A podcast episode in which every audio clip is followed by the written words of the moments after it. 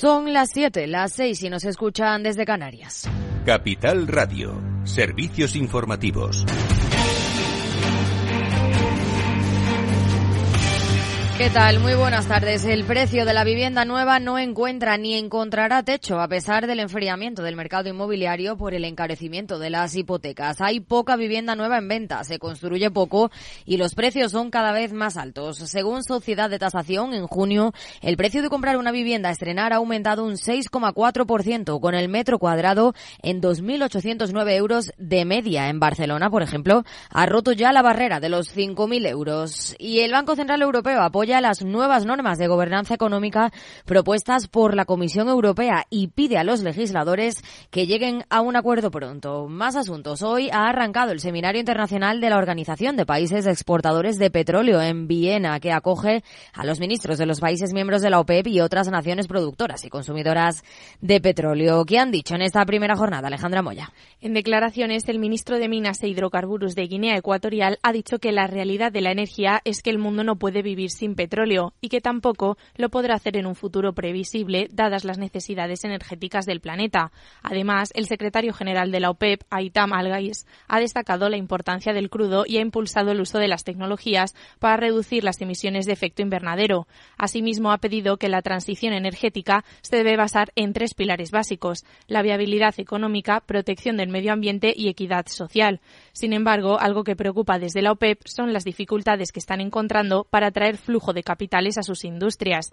En cuanto a la OPEP el ministro saudí de Energía, Bin Salman, ha asegurado que hará todo lo que sea necesario para apoyar al mercado petrolero y que en el proceso cuenta con sus diez países aliados, entre los que se encuentra Rusia. Gracias, Alejandra. Aquí en España, la polémica ha surgido por una propuesta del Círculo de Empresarios, elevar la edad de jubilación hasta los 72 años. Apuesta también por recuperar la contratación temporal, abaratar la indemnización por despido para los contratos fijos, suprimir los impuestos a la riqueza y bajar las cotizaciones sociales a las empresas. Su presidente, Manuel Pérez Sala, ha defendido a los empresarios, además de los ataques del gobierno. El empresario es un ciudadano más, que no necesita más protecciones que el resto de los ciudadanos pero sí necesita que se respeten sus derechos. Recientemente hemos vivido ataques directos a figuras empresariales con nombre y apellidos que vulneran determinados principios constitucionales. Para la COE hay que valorar la medida con detenimiento, según ha dicho su presidente Antonio Garamendi, que se desmarca de la propuesta de elevar la edad de jubilación. Lo valoraremos, como siempre digo, y lo estudiaremos, pero bueno, en principio nosotros eh, en los acuerdos que, que, tenemos, en principio no está en esa edad lo que es la jubilación, pero bueno, dicho ello, el Círculo de Empresarios tiene toda la autonomía para hacer los planteamientos que considere. Reacción también de los sindicatos. Unai Sordo, el secretario general de Comisiones Obreras, ha calificado la propuesta de disparate. Un disparate, un desbarre, una improcedencia y me parece que el círculo de empresarios no se ha subido al andamio en su vida. Y me parece que los que están en el círculo de empresarios en su vida han estado mm, en una caja de un supermercado trabajando a turnos, ni reponiendo baldas, ni han bajado a la mina, ni han salido a pescar, ni han estado trabajando en el campo. Es decir, aquí se dicen unas tonterías de marca mayor. Y en apenas una hora, a las 8, el balance con Federico Quevedo. ¿Qué tal, Fede? Buenas tardes, Aira. Pues de este tema nos vamos a tener que ocupar inevitablemente. Lo vamos a hacer en la lupa con Laura Blanco. Y luego, eh, después de los deportes, nos visita el portavoz de Economía de Sumar, de secretario de Estado de Derechos Sociales, Nacho Álvarez. Y obviamente le vamos a preguntar por esta propuesta del Círculo de Empresarios también. Seguro que tiene algo interesante que decirnos. Y también, y también hablaremos de esa medida de los 20.000 euros a los jóvenes de 18 años. Tenemos nuestra tertulia con Javier Ortega y Martínez Rivas, María José de Vega. Hablaremos con Adrián Vázquez, que es el presidente del Comité Jurídico del Parlamento Europeo, sobre lo que ha pasado hoy con Puigdemont. Todo esto hasta las 10 de la noche, o sea que viene cargadito el programa. Cargadito a las 8 aquí en Capital Radio, el balance. Claves del mercado. Tono negativo en Wall Street con un Nasdaq que cae un 0,16% en los 13.795 puntos. El S&P 500 también retrocede un 0,18 en los 4.447, mientras que el promedio de industriales retrocede un 0,36% en los 34.293 enteros a la espera de las actas de la Reserva Federal. En el mercado de divisas, según las pantallas de XTV, a esta hora el par eurodólar a 1,0859 unidades. Más información aquí en Capital Radio y capitalradio.es. Buenas tardes.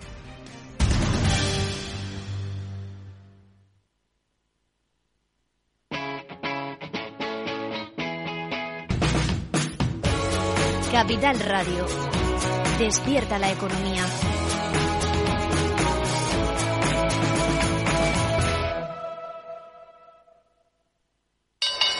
Si te consideras un apasionado de los mercados financieros y te interesa la bolsa, debes saber que comprar o vender acciones y ETFs con XTB no tiene ninguna comisión hasta 100.000 euros. Abre tu cuenta 100% online en 5 minutos. Un broker, muchas posibilidades. XTB.com.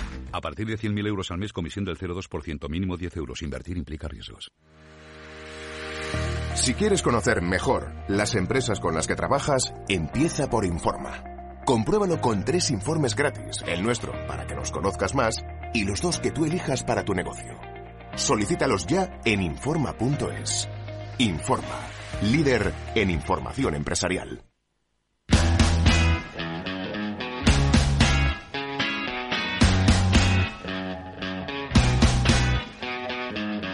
After Work, con Eduardo Castillo.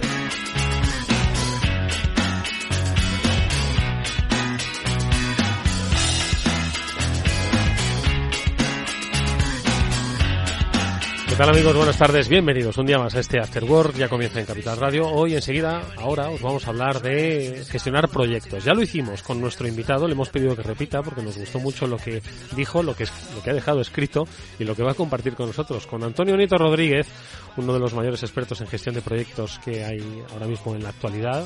Bueno, fue pues eh, presidente de PMI.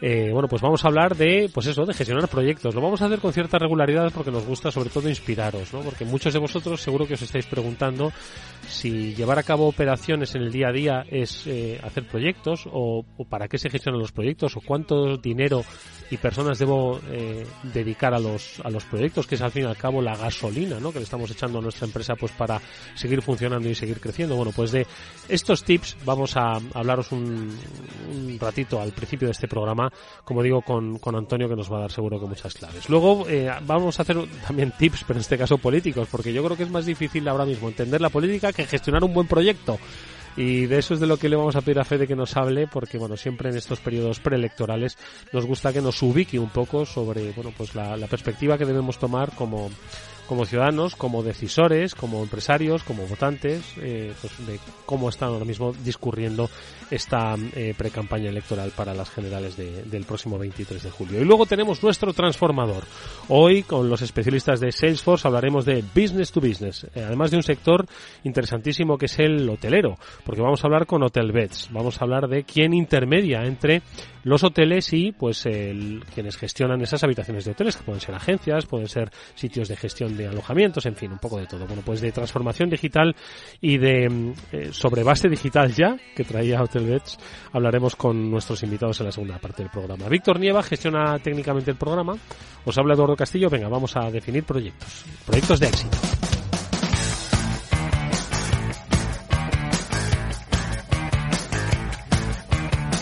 Bueno, hace ya unos días que vino por aquí, por este estudio, Antonio Neto Rodríguez. Lo hizo a propósito de un libro interesantísimo que, que ha puesto a disposición de todos vosotros, publicado por Harvard Business Review, sobre manual para la dirección de proyectos. Dicho así, no sonaba manual, ¿no? Pero en realidad, bueno, es que es un manual, pero es un manual de acompañamiento. ¿Por qué? Pues porque los años de experiencia de Antonio eh, pues le hacen compartir pues lo que él ha visto, los eh, eh, la, dedicación de recursos, cómo se deben administrar, la diferencia que hay en la gestión de los proyectos, cuáles son los exitosos, cuáles eh, son más tendentes al fracaso. Bueno, pues nosotros le hemos pedido que vuelva por nuestros micrófonos pues para que nos dé esos tips y nos ayude un poquito a pensar sobre todo en nuestra empresa. Luego ya que hagáis proyectos de mayor o menor envergadura y destinados a unas u otras cosas ya es cuestión vuestra. Nosotros os vamos a dar la inspiración.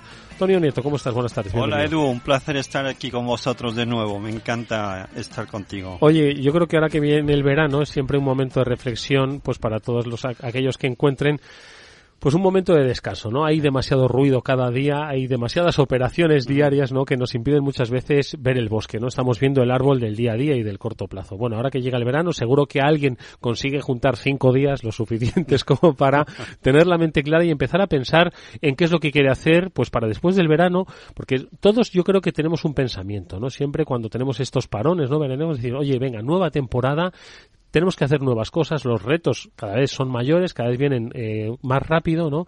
Y nos obliga esto pues a tener un planteamiento yo creo que bastante más sosegado sobre qué es lo que queremos hacer con la empresa, ¿no? Entonces, ¿cuál es un poquito la actitud que debemos tener ahora que llega el verano con respecto a dónde queremos llevar a nuestra empresa en los próximos pasos? Bueno, pues eh, yo creo que es un buen momento, como dices tú, Edu, de, pensar un poco, reflexionar, porque estamos tan metidos en el día a día, las presiones eh, del diario, de las operaciones, y, y, es, es, muy útil tomarse una semana y pensar cuáles son los proyectos que me van a llevar al, al siguiente paso en esta empresa. Puede ser la eh, pues expansión, la digitalización, algún proyecto tiene que tener que sea clave para que te lleve al futuro, ¿no? Si todos tus focos son en el corto plazo, esta empresa lo va a pasar mal. O sea que es muy importante reflexionar y ver, a ver, este es el uno, el proyecto más importante que tenemos en los próximos dos o tres años. Yo siempre digo que ah, puedes tener muchos proyectos, pero tiene que haber un, un 20% de proyectos que sean a largo plazo, ¿no? Por lo menos, porque si no es que te estancas y, y la gente también se agobia. Es que es, la gente le gusta pensar a largo plazo, también le gusta soñar, ¿no? Y los proyectos es lo que te permite soñar a largo plazo, ¿no? y llevarte un poco del día a día y decir, bueno, en, un año vamos a llegar a esto, ¿no? Vamos a lanzar este producto que va a revolucionar. Y eso es, yo creo que lo dices tú muy bien. Hay que aprovechar estas semanas de verano para reflexionar y, y seleccionar esos proyectos que, que van a ser fundamentales para el futuro. De todas formas, eh, es algo, y además que lo dices en tu libro, que, es importante encontrar el equilibrio, porque tú lo has dicho, el día a día nos come. Las operaciones nos comen. Entonces dice, pero ¿cómo me voy a plantear yo ahora un proyecto que requiere inversión, que requiere riesgo, que requiere apuesta, si tengo que lidiar con el día a día? Entonces, ¿cuáles son un poco las soluciones que propones? Bueno, la verdad es que hay que forzarlo un poco. Yo siempre digo que antes de lanzar un proyecto, el que sea, tienes que parar uno o dos, ¿no? Tienes que hacer hueco, tienes que hacer recursos, tienes que hacer que, que haya que haya personal para, para llevarlo, ¿no?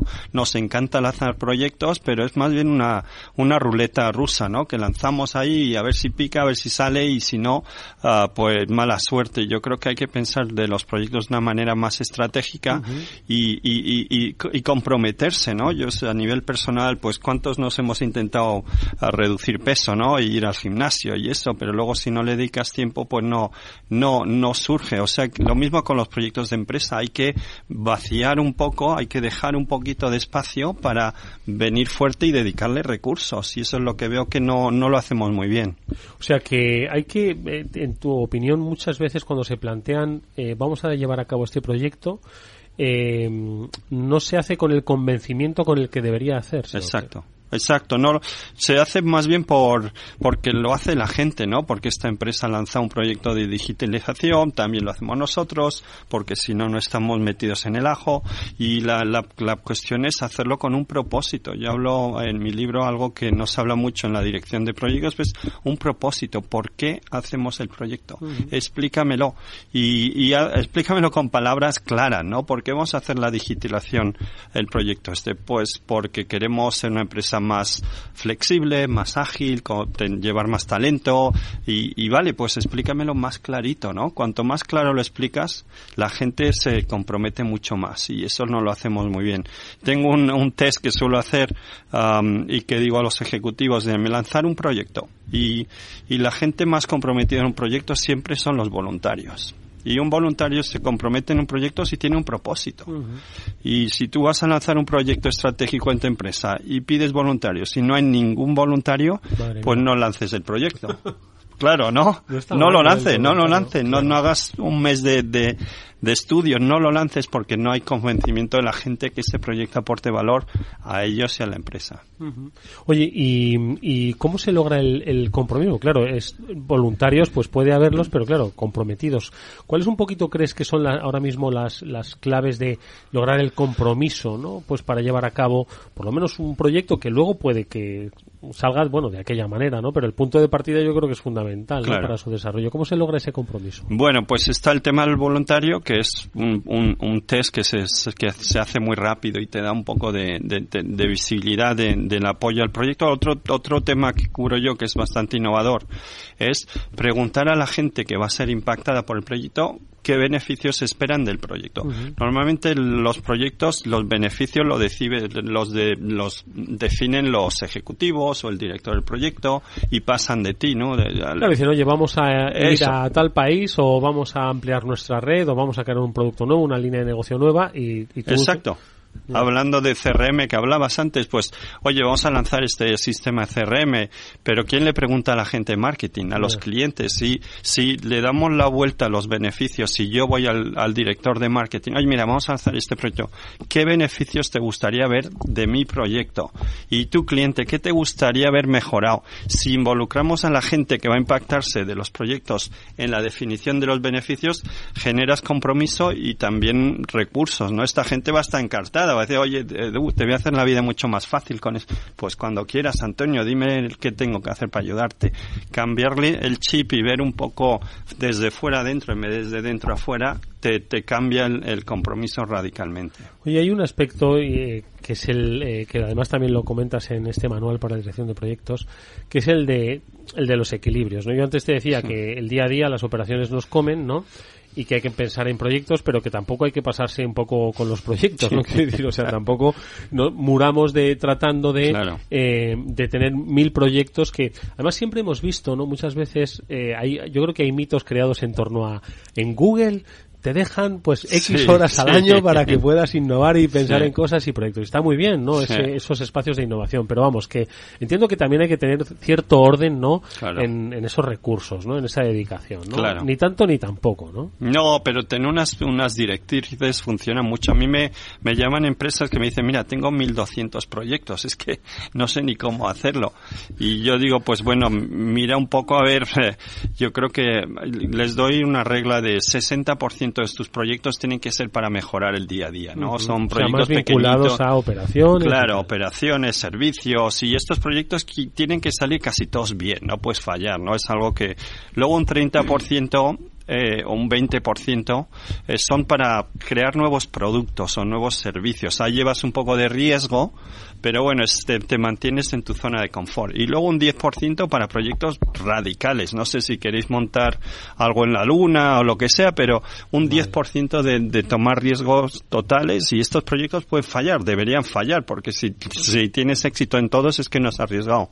O sea que hago 60, 20 y 10 y me queda un 10% de margen para reaccionar, ¿no? Porque hoy en día es que va todo tan rápido que ya tienen todas las empresas tienen que tener algo en, en AI o en el chat GPT, o sea que tener ese margen, no llenarlo todo. de cintura, Eso, de cintura y poder moverte ahí rápidamente. Es que si no, si ya vas al 120%, ¿de dónde sacas la capacidad para reaccionar mañana? Y eso es un poco lo que le digo a esta gente que tiene mil proyectos. Intenta priorizar y, y, ver cómo lo, lo, balanceas, ¿no? Oye, Antonio, tú eres un, profesional que pues ayuda con su consultoría a compañías, pero las compañías deben tener una figura, también un director de proyectos que pues o interactúe pues entre un especialista como tú y la propia dirección, un, departamento de gestión de desarrollo de negocio, dirección de no sé cómo llamarlo. ¿Cuál es esa es esa entidad? Bueno, hay una entidad que se llama la Oficina de Proyectos. Lo único que se ha, se ha utilizado de una manera un poco errónea porque se les ve más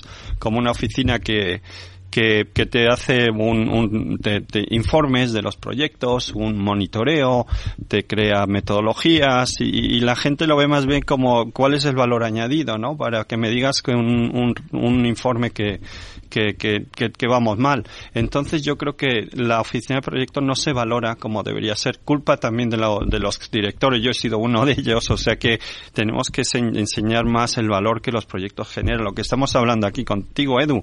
A ver, vamos a priorizar, ¿no? ¿Dónde nos estamos enfocando? ¿Cuál es el margen de error? Y eso no lo hacen. O sea que yo creo que tenemos que mejorar mucho eh, el, el ambiente de la oficina de proyectos como algo más de futuro, ¿no? Y de proyección al futuro priorización de proyectos. Mm, oye, me hablabas antes de un equilibrio estupendísimo, ¿no? 60% para el día a día, de los procesos, de lo que es eh, la propia eficiencia, eficacia, ¿no? Un 20% nuevos productos, nuevos servicios. Efectivamente, el mercado es muy competitivo y salen nuevos competidores como champiñones que te desintermedian y no te has dado cuenta, mm, ¿no? Por lo mm. tanto hay que estar ahí. Luego los radicales, ¿no? Porque nunca se sabe qué tecla uno puede tocar, ¿no? Y luego los 10% para... Esta, esta, este reparto obedece un poco a, a ese pensamiento de de Silicon Valley y estas eh, nuevas compañías o, no necesariamente? No necesariamente. En Silicon Valley verías muchos más proyectos de estos radicales, ¿no? Y les da un poquito igual el día a día, ¿no? Pues son muy chapuceros y están acostumbrados. O sea que eh, alguna, la idea de Google es conocida, ¿no? El 10%, 20% para pensar y proyectos, pero es algo que he visto yo con trabajando con empresas de todo el mundo uh, y, y, se ve que esto funciona porque te da un poco el foque, ¿no? Y si dice, oye, mis problemas son operativos, pues te focas un 60-70% durante seis meses, un año, pero esto te da muy, muy claras directrices en cómo invertir tu futuro, ¿no? En el día a día, en el un poco más para allá y en, y en el radical. Y eso es lo que no se hace muy bien y, yo lo intento, yo lo mío, mi objetivo es simplificar lo máximo para que la gente utilice estos conceptos. Mm, oye, eh, Antonio, ayer hablábamos en el programa ayer de las pymes y de las, y de las empresas medianas. Sí. Estoy seguro de que preguntas a muchas pymes y dices, mira, yo lo que tengo que hacer es abrir cada día, ¿no? Entonces, oye, pero al final las empresas medianas que tienen necesidad de crecer, que ven que tienen capacidad de crecer, yo creo que también el desarrollo de, de proyectos es una, es una palanca fundamental, ¿no? Entonces, eh, ¿Por qué no está tan interiorizada la cultura de la gestión de proyectos en la pequeña y también en la mediana empresa? Pues yo creo que porque es eso, les da miedo, ven que los proyectos son más burocráticos, les lleva mucho tiempo, la gente no ve el valor, eh, lo ve como una, una, carga más a su día a día y luego yo creo que es lo, lo, fundamental que lo vean como un valor añadido, ¿no? Y incluso los proyectos es una manera estupenda de crear más competencias en la gente, ¿no? Si, porque trabajas de una manera distinta, te interactúas buscas valor. O sea que yo creo que las pymes deberían darle un poquito más de valor a los proyectos, hacerlos bien, seleccionarlos bien, priorizarlos y yo creo que es el futuro para ellos, para un futuro más exitoso. Dime una empresa que creas que gestiona bien sus proyectos. ¿Aquí en España? Sí. Pues... O bueno, dímela fuera si quieres. Pues ya he visto mucho en China, Alibaba, eh, es, una manera espectacular, súper flexible y lo hacen todo muy bien. Eh, y, bueno, Apple obviamente en el otro lado es, es espectacular también por aquí la verdad es que no veo tantas. Es lo que dices tú, el día a día nos come. Bueno, pues te propongo una cosa. La, próxima vez que vengas por aquí, exactamente, me vienes con una empresa, me, cuentas lo de Alibaba, a ver qué podemos sacar en claro, y alguna española que seguro encontraremos. Te lo hago. gracias. gracias a ti, cuídate a ti, Eduardo. Gracias.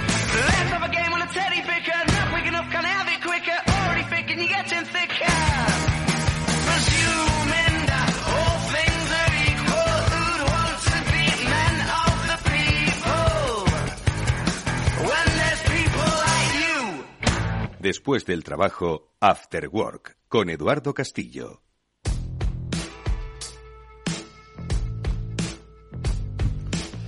Si hay algo que no tienen los partidos políticos es capacidad de gestionar proyectos a largo plazo, porque lo que les interesa es... El corto. El corto. el cortisísimo. cortisísimo. Ellos se mueven bien en estos tiempos, sí, ¿verdad? Sí, sí, sí, sí. Cuando hay... Sabes que todo va en función de las elecciones. Elecciones, elecciones. elecciones. Cuando, dependiendo cuando sean las elecciones, ahí se mueve todo. Ojalá hubiera más elecciones, porque es cuando prometen todo tipo de cosas. La verdad, ojalá se cumplan. bueno, Federico Quevedo, ¿qué tal? ¿Cómo estás? Buenas tardes. Muy buenas tardes. Tú inmiscuido ya en el mundo electoral. Además, ya ves... Eh, sé que ya has empezado a modificar tu programación para darle mucho más espacio a, las citas electorales y cada día pues tienes eh, protagonistas ¿no? de estos de estas generales de 2023 23, de, julio de 2023 ayer estuvo Borja Semper eh, con nosotros hoy viene el portavoz de economía de Sumar Nacho Álvarez que además es secretario de Estado de Derechos Sociales. Vamos a hablar de toda la propuesta económica de ese partido que lidera Yolanda Díaz sobre todo esa última propuesta que que hicieron, que llevan haciendo desde hace tiempo y que concretaron un poco más el pasado lunes, esos 20.000 euros para los jóvenes de 18 años que se cobrarán a los 23 todos 23, ¿eh? 23, 23, 23. Eh, acabo de dar cuenta, pero, pero hablaremos de, con él de eso. Va a estar también con nosotros Laura Blanco para hablar más, focalizar más la, la, entrevista en, el área económica, en el ámbito económico. Mm.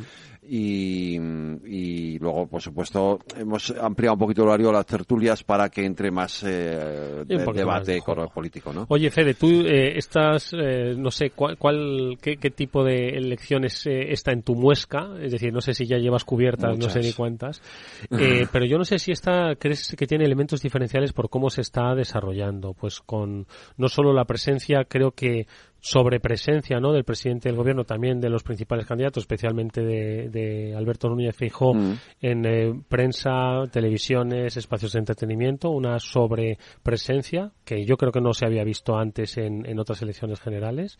Y mm, no sé si tiene características que la hacen diferencial, que las hacen distintas. No digo mejores ni peores, que las hacen distintas de otros momentos electorales que has vivido. Bueno, yo creo que cada elección tiene sus su particularidades, ¿no? Ha habido, es verdad que ha habido elecciones mucho más tranquilas, digamos, entre comillas, más normales y menos ruido. Esta tiene mucho, ¿por qué? Pues porque, pero que, porque venimos ya de una legislatura con mucho ruido, con lo cual ese ruido se ha trasladado a la, a la, inevitablemente a la campaña electoral.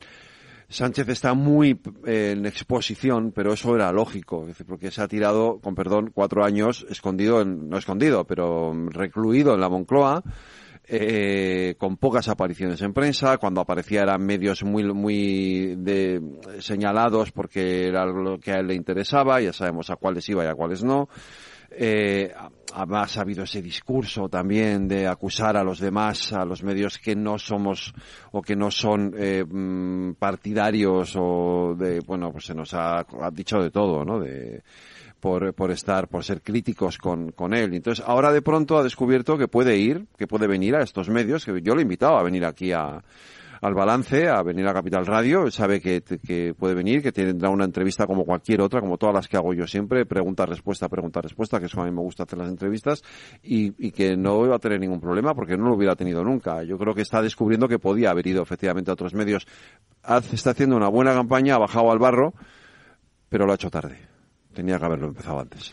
No hay tanto meeting, de hecho hay tan, tan es tan reciente ¿no? el, mundo meeting con las elecciones municipales autonómicas que se hicieron clarísimamente en clave nacional, prácticamente mm. que hay poca exposición en este sentido ¿no? de los candidatos. Se están exponiendo más en los medios que en los propios mítines. También es verdad que el tipo de campaña ha cambiado, ya no esos grandes mítines, algunos hay todavía, pero ya no existen. Que llenar los pabellones es difícil. Ya es muy ¿eh? difícil. Las campañas se, se dirigen más a las redes sociales, a los, a los TikToks, a Instagram, eh, a los medios de comunicación, es decir, son más visuales desde ese punto de vista de lo que eran las antiguas campañas que estábamos más acostumbrados, que hemos visto tú y otras veces, ¿no? Las campañas aquellas de Felipe González y Aznar ya no tienen nada que ver, ¿no? Entonces, eh, y probablemente esta, como además venimos de la saturación de mensaje político del 28 de mayo, pues también en ese sentido eh, los medios o los políticos, los partidos políticos han, digamos, bajado un poco el pistón de los mítines, ¿no? Pero sigue habiendo mucho ruido. Está todo este tema de los pactos con Vox, eh, hay, hay cuestiones que se están poniendo encima de la mesa con los temas de los derechos sociales, etcétera, que está siendo muy interesante. ¿Cuánto le queda al Partido Popular por eh, pactar con Vox? Porque de momento ya han cerrado eh, Valencia, Baleares, con Murcia. Extremadura y ahora está Murcia. ¿no? vamos a ver qué pasa con Murcia. López Miras insiste en que no va a pactar con Vox bajo ninguna circunstancia, no le va a meter en el gobierno, no quiere. Además es que lo puede hacer porque como sabe que si va a elecciones va a sacar mayoría absoluta, está muy tranquilo. Eh, Aragón, eh, y, ya está, porque luego Cantabria y, Canarias eh, son pactos con los regionalistas y, Extremadura se va a votar la semana que viene. Decían que estos pactos se iban a hacer de una manera un poco más silenciada, ¿no? Pues un poco para que no alterasen o que se iban a, de alguna forma a, postergar, ¿no? Pues para que no afectase mucho, pero no ha sido así. Han sido ruidosos y han sido... Eh, yo tengo la sensación de que, mm, igual que en la campaña del 28M, la, el, el, lema o, la, la, campaña la protagonizaron, la protagonizó Bildu con aquello de las listas en el País Vasco. en esta campaña eh, el protagonista ha sido Vox y sus pactos, y su, y su lenguaje, sus argumentos, su estrategia, ¿no? Y de, de hecho, eh, si aquella campaña del 28M Bildu le robó el discurso al PSOE, en esta me da un poco la sensación de que Vox le ha le ha robado parte del discurso al Partido Popular. Eso no quiere decir que, que vaya a cambiar el resultado electoral, pero pero es evidente que desde el punto de vista mediático Vox ha tenido mucha más presencia que el PP. ¿no? ¿Qué decía ayer Borja Semper eh, sobre esto? Eh, no, a ver, eh, claro, el PP es que está en una posición complicada, ¿no? La de cómo pacto con esta gente sin querer pactar con esta gente, ¿no? en definitiva es esto, ¿no? Eh, ellos quieren ellos quieren llegar a la Moncloa sin necesidad de tener que incluir o meter en el gobierno a Vox. Ese es el objetivo primordial y fundamental del Partido Popular.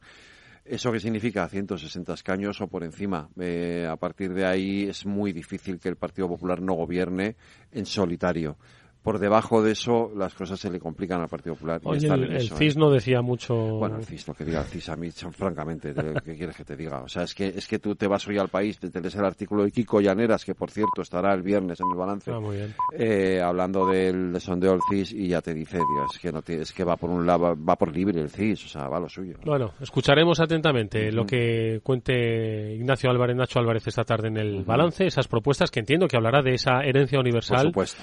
Pues eh, posiblemente sea él el muñidor de la, de la misma. O sea que a ver qué te cuenta y a ver cómo lo cómo Y lo, contaremos aquí, mañana seguiremos contándolo aquí. Claro Fede Quevedo, gracias, disfrutas mucho. Hasta, luego.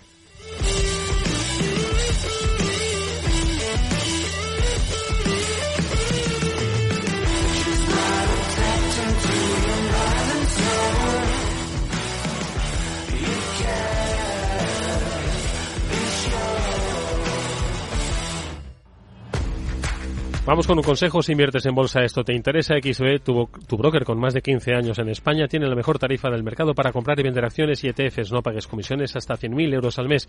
Si inviertes en bolsa o quieres empezar, más sencillo e imposible. Entras en xb.es, abres una cuenta online y en menos de 5 minutos compra y vende acciones sin comisiones. Además, con atención al cliente en las 24 horas del día. ¿A qué estás esperando? Miles de clientes ya confían en xb.es. Un broker, muchas posibilidades. A partir de 100.000 euros al mes, la comisión es del 0,2%, mínimo 10 euros. Invertir implica riesgo.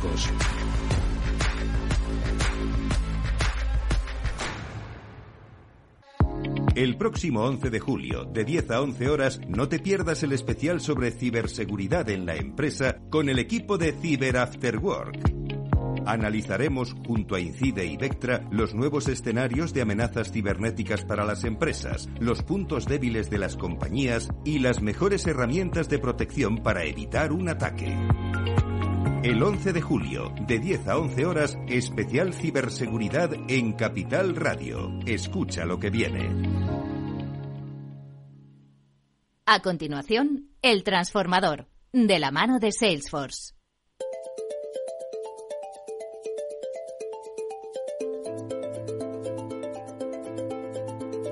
Eduardo Castillo en Capital Radio, After Work.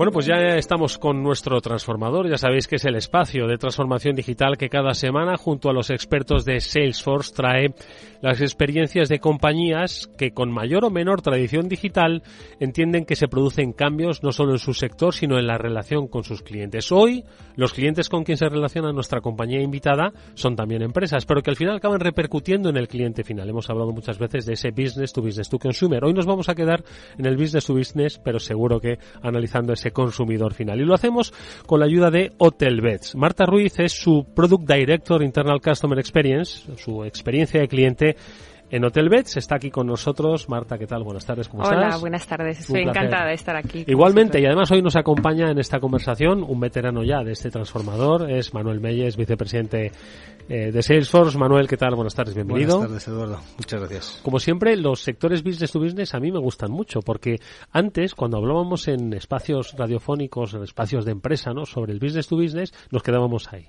Pero al final, hemos visto que es que el business to business es tan importante como para ese business to consumer de nuestro cliente al que nosotros servimos, si hoy va a ser el caso, claro. Así es, sí. De hecho, hay sectores como como o empresas como la como es Hotelbeds, el caso de Hotelbeds, que es un business to business en el que el consumidor final está muy presente, ¿no? Porque hay industrias, pues el, las, la acería, ¿no? Pues, eh, pues al final el consumidor final no está, no está tan presente en ese proceso, ¿no? Pero en el caso de, de Hotelbeds, pues es es el receptor final del producto que, que, que, transaccionan esas empresas entre sí. ¿no? Oye, pues vamos a conocerlo. Le pedimos a, Marta que nos eh, describa pues eh, quién es Hotelbeds, qué es lo que hace, no esa esta intermediación, pero es una de las eh, compañías de, del sector hospitality más importantes a escala global.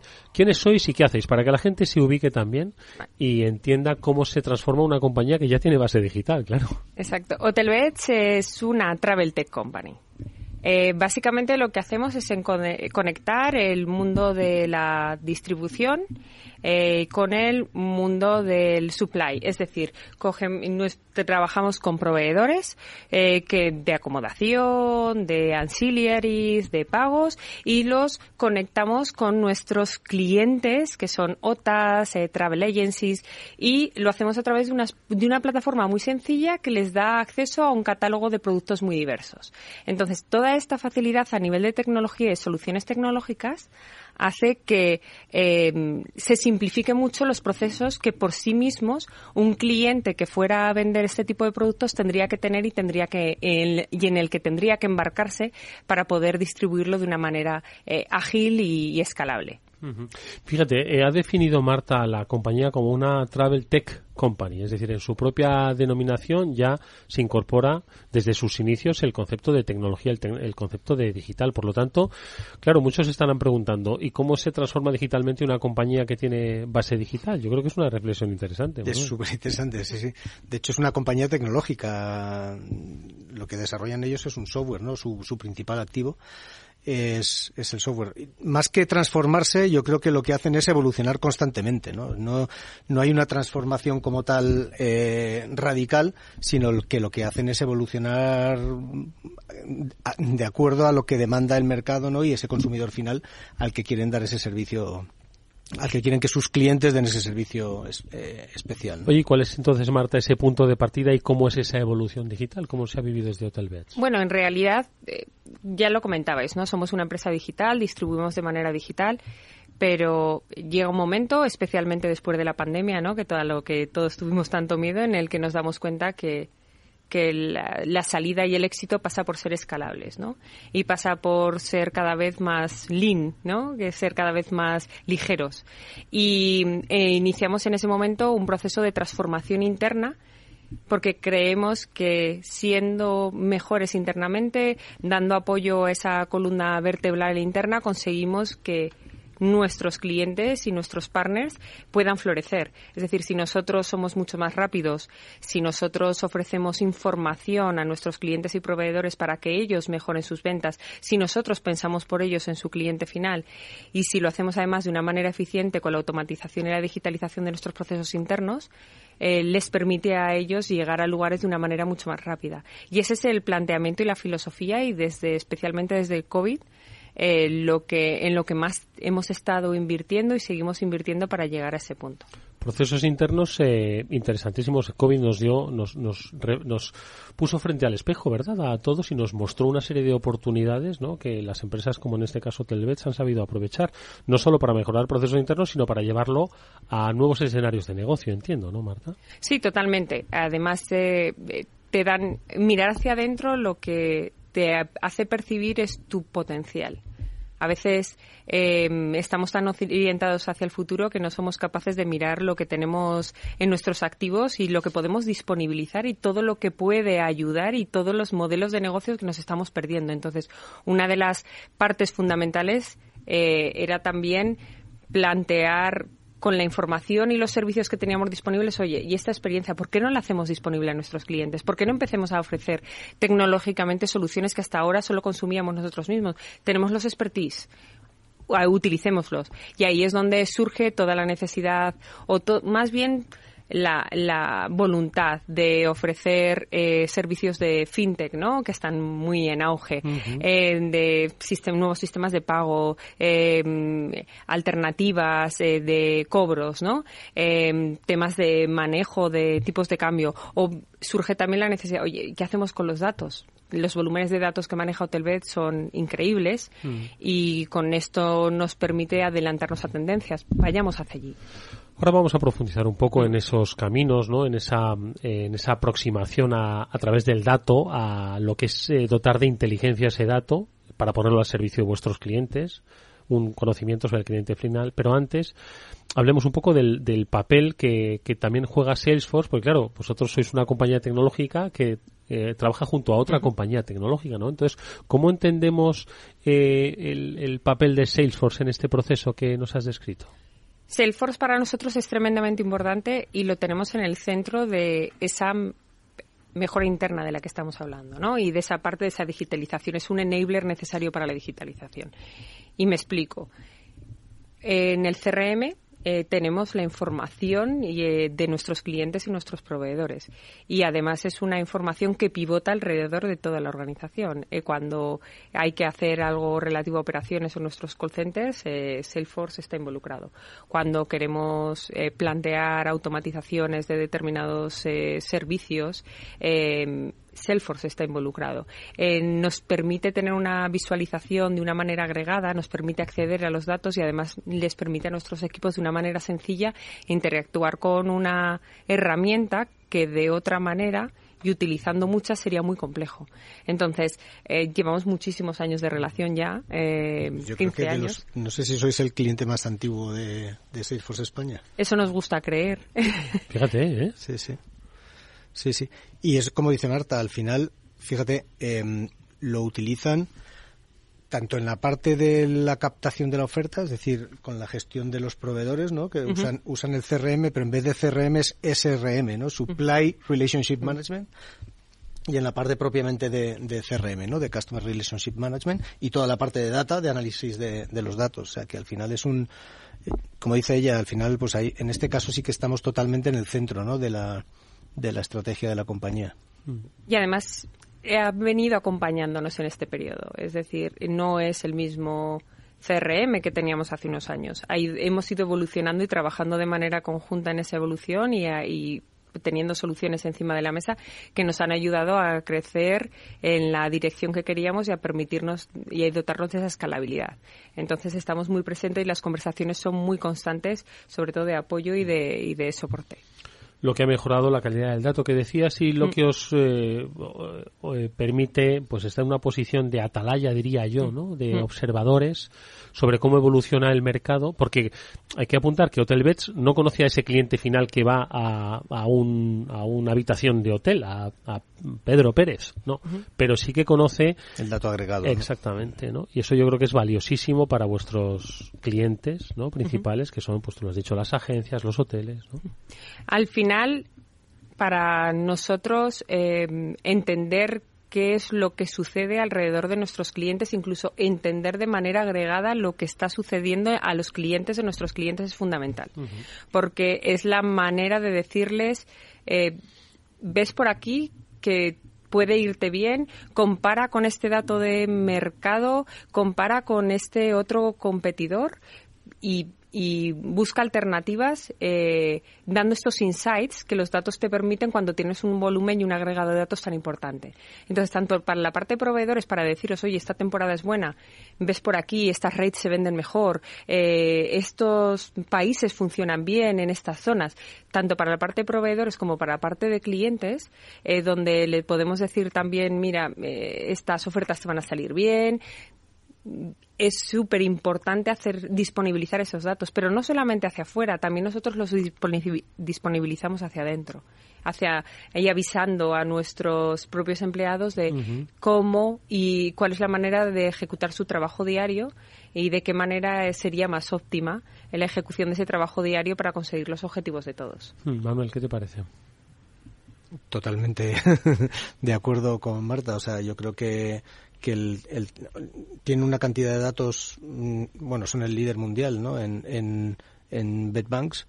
Eh, nadie tiene tantos datos como ellos y además como es una empresa que es tecnológica y digital desde el inicio, pues ese dato está disponible, o sea que no es, no lo tienen en Excel o en, o en papel guardado, ¿no? Sino que tienen una cantidad de información que yo creo que es valiosísima. Ella conoce mucho mejor el negocio ¿no? que yo, pero, eh, pero efectivamente ellos pueden hacer predicciones eh, de demanda, por ejemplo, en base a históricos, ¿no? O, eh, y, y, en ese y, gracias a eso, pues contratar a lo mejor más más más producto de un determinado proveedor, recomendarle producto a uno de sus clientes, ¿no? O sea que yo creo que gracias a esos datos y a esa y esa posibilidad de, de, interpretar bien esos datos, que también pues ahí se apoyan en, en nuestra tecnología, en Tableau en concreto, pues tienen una ventaja y, y, proporcionan una ventaja muy grande a sus clientes ¿no? y proveedores. Eso te iba a decir, si es fácil interpretar el dato, porque claro, una de las cosas más difíciles es darle sentido, dotarle de inteligencia y luego sacarle provecho ¿no? a través de una buena interpretación. Es fácil interpretar el dato.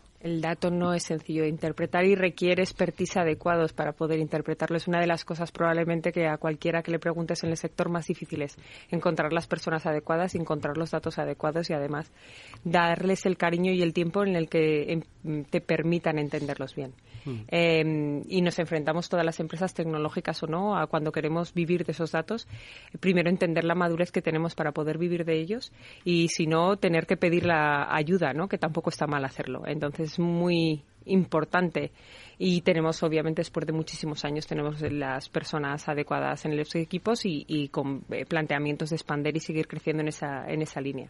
Oye, hay eh, determinados eh, factores que mm, en un negocio como este eh, yo creo que son muy significativos, marcan un poco, bueno, pues la, la diferencia entre el, entre el éxito eh, o el buen servicio, ¿no? Que son el de la velocidad y el de la precisión. Al final vivimos todo en tiempo real y más con la conectividad que hay hoy, ¿no? Es decir, esto va a un ritmo vertiginoso. ¿Cuáles estos dos conceptos cómo se manejan desde Hotelbeds?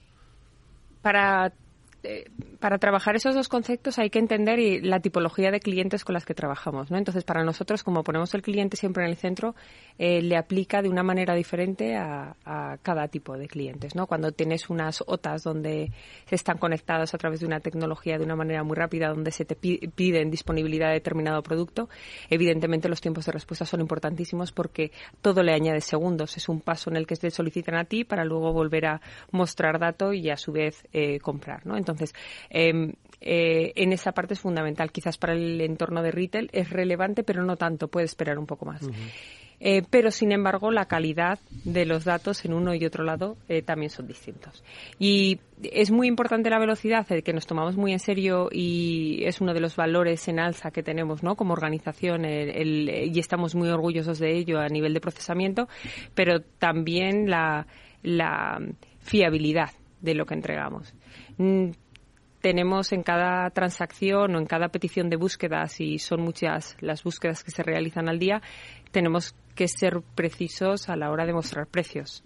Eh, para que entre las diferentes tecnologías que las hay de los clientes no haya disparidad de un paso a otro en los carritos de compra. Entonces, estos son temas en los que constantemente estamos invirtiendo investigando, trabajando para mejorar eh, nuestra capacidad de procesamiento, de muestreo de datos y, por otro lado, eh, que al añadir producto y al añadir inventario esto no se ve afectado. Mm precisamente por esa actitud no es la que os permite bueno pues empezar a diseñar nuevas líneas que nos adelantabas y que quiero que profundices un poco más no antes en con nuestro anterior entrevistado hablábamos de la dirección de proyectos no que se desarrollan pues para oye eh, crear nuevos productos y servicios y bueno hay que hacerlo pues de una manera yo creo que eh, convencido de saber lo que quieres no y yo creo que es un poco la, lo que ha hecho Telvets no sabe dónde quiere ir, sabe qué más quiere ofrecer y nos decías antes que la posibilidad de ofrecer servicios financieros u otros servicios basados en lo que hablábamos se abre como una eh, nueva alternativa de líneas de negocio. Cuéntanos un poquito más, ¿cómo se llega? Eh, lo que comentábamos un poco antes, al final eh, nos basamos en nuestra propia experiencia. Tenemos muchos años ya trabajando y sabemos que somos fuertes en muchas áreas. Y, una de ellas en concreto, en la parte financiera, en la que nos hemos llevamos peleándonos mucho, ¿no? Con, en diferentes países de una manera eh, de una manera global. Eh, hemos podido entender cuáles son las diferentes necesidades que pueden que puede tener los clientes a la hora de trabajar en esos países. Tanto eh, a nivel de legal como a nivel de monedas y disponibilizar de esta experiencia a través no solamente de conocimientos y de consultoría que también está disponible, pero hacerlo a través de pasarelas de pago o otro tipo de servicios es algo que puede ayudar porque es, es como un una, como lo que ofrece Salesforce, ¿no? Te doy una caja de servicio en la que eh, tú, si te conectas de esta manera y con la ayuda que te vamos a dar, vas a poder empezar a, vender, ¿no? Y esta es una de las partes en los que FinTech tiene, tiene especial importancia. Pero parte todo de un conocimiento propio. Y si nos vamos a la parte de data, son, es exactamente lo mismo. Parte de un conocimiento propio, entendiendo cuál es nuestra fuerza de procesamiento, cuáles son los datos que tenemos disponibles y saber que eso tiene un valor y tangibilizar el valor y entender muy bien al cliente al que le ofrecemos ese valor para saber que esto puede ser un encaje para él. Es decir, no es fortuito. Además de conocernos, es entender bien quién son nuestros clientes y qué puede ser valorable para ellos a la hora de adquirirlos. ¿no? Manuel. Bueno, y volvemos a los datos, ¿no? O sea, al final ese insight para entender qué es lo que, si algo o un producto puede ser interesante para el cliente, cuando decís que lo conocéis es porque tenéis los datos, ¿no? De cuál es el histórico que habéis tenido con él, ¿no? Y al final, pues disponibilizar esa información es, es, es como dices, fundamental, ¿no? Em, pero es, es, basarse en datos. O sea, es verdad que conocer, pero ¿cuántos clientes tenéis? O sea, que al final los conoces porque tienes el dato del cliente, ¿no? O sea, tienes un histórico con ese cliente, con una cantidad de información enorme, ¿no? que es la que te permite tomar esas decisiones y ver que hay una posible demanda y que ese producto que vas a sacar al mercado pues tiene visos de, de, prosperar ¿no? y, de, y de tener éxito.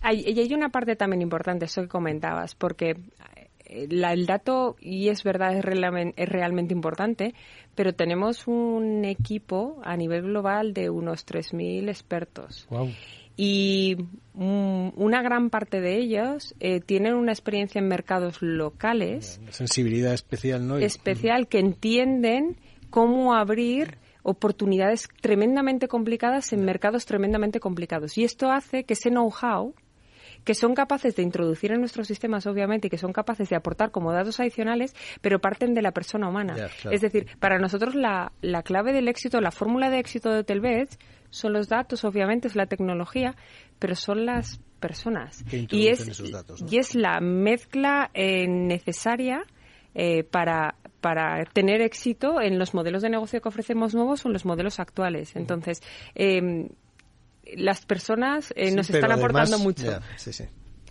De hecho, eso forma parte un poco de esa visión de futuro no digo que tenéis, sino en la que estáis trabajando, que hay, por supuesto, conceptos eh, seguros de automatización, inteligencia artificial, pero el factor humano es clave, ¿no? En esos objetivos y en esos, eh, en esa visión de futuro que desarrolláis desde Hotelbeds, ¿verdad? Em, totalmente. La parte más, eh, obviamente, y ahora que estamos hablando, ¿no? Que parece que se ha puesto de, moda la inteligencia artificial. Eh, todos queremos hacer inteligencia artificial y el sector del turismo no es diferente al resto. Eh, en realidad, muchas veces la pregunta es quién se va a quedar atrás. Em, y eso es lo que va a marcar en realidad la diferencia, que se quede atrás y que no adopte. Aquí vemos una aplicación eh, de la inteligencia artificial muy clara a la parte de a la parte de la operativa, ¿no? La inteligencia artificial, los large language models atienden mejor que los humanos, entienden mejor determinadas eh, informaciones, instrucciones, pero obviamente necesitan un entrenamiento detrás y necesitan personal y necesitan personas además que dejen de hacer las tareas que a diario están haciendo de manera recurrente que no aportan valor para dedicarse precisamente a entender eh, y aportar capas adicionales de valor una vez que la inteligencia artificial está aplicada. Entonces, nuestro cometido ahora es saber qué queremos aplicar a nivel de inteligencia artificial dentro del modelo de, del hospitality, aplicarlo y utilizar a estas personas para enriquecerlo. Ya utilizan eh, inteligencia artificial, aunque no lo sepan casi, ¿vale? Porque Salesforce lleva, o sea, nosotros llevamos desde el 2016 eh, desarrollando nuestra inteligencia artificial y, Einstein, que es la tecnología que embebemos dentro de nuestras soluciones, pues ya está incluida desde hace muchos años en algunos en algunos procesos concretos, ¿no? Pues recomendaciones a venta en base a, análisis de los datos, ¿no?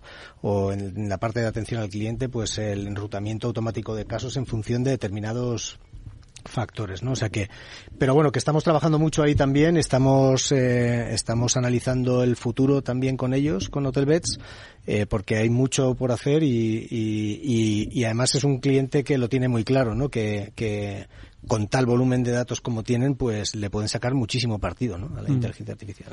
además hay una cosa que me, que me ha gustado mucho, ¿no? Y es el, el factor humano. Antes hablabas al, al principio de nuestra conversación sobre cómo se transforma digitalmente una empresa digital, ¿no? Decías, oye, pues venga, los procesos internos, ¿no? Pero siempre teniendo a la persona en el centro, ¿no?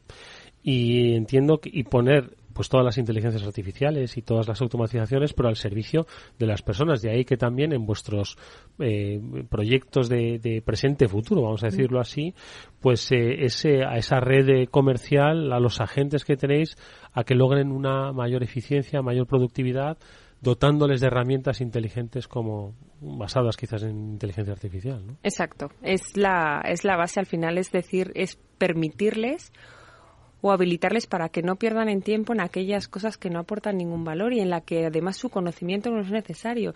Necesitamos esos cerebros y esa experiencia a disposición del cliente y del partner sin tener que estar eh, perdiendo eh, momentos importantes en rellenar Excel o rellenar determinada información cuando puede ser capturada de manera automática. Em, y aquí es la, la, clave también de ese trabajo y de esa búsqueda de digitalización y de automatización, sobre todo para hacer cada vez a los equipos mucho más libres, libres para aportar valor y libres para poder hacer cosas en las que en realidad nos pueden llevar al siguiente nivel.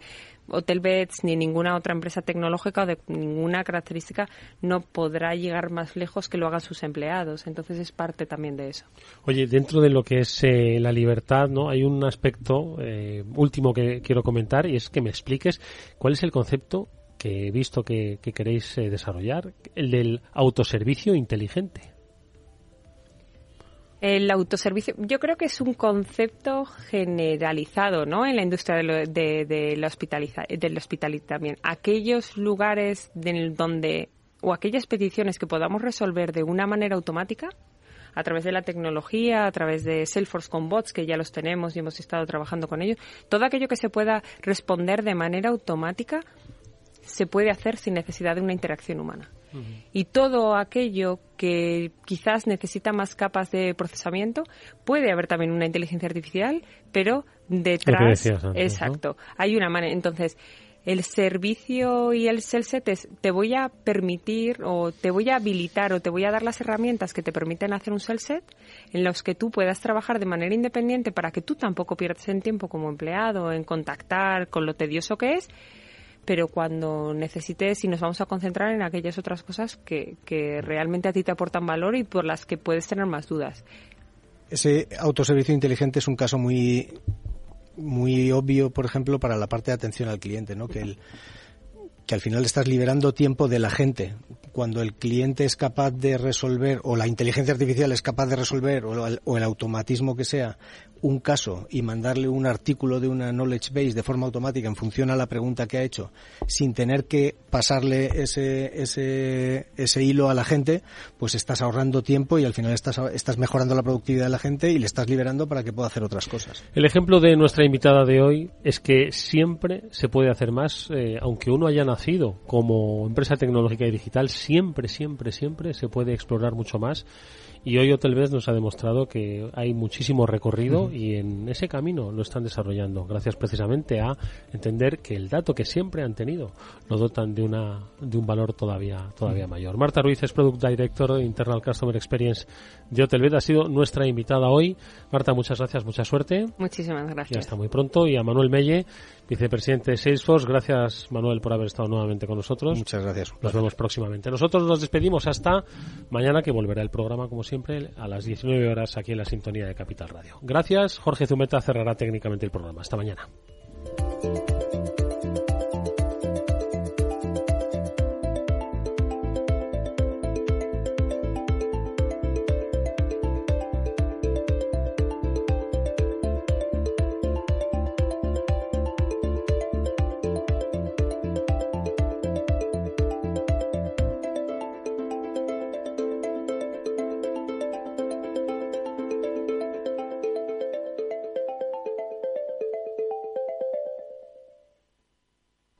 Salesforce les ha ofrecido el transformador. ¿Qué es ir más allá?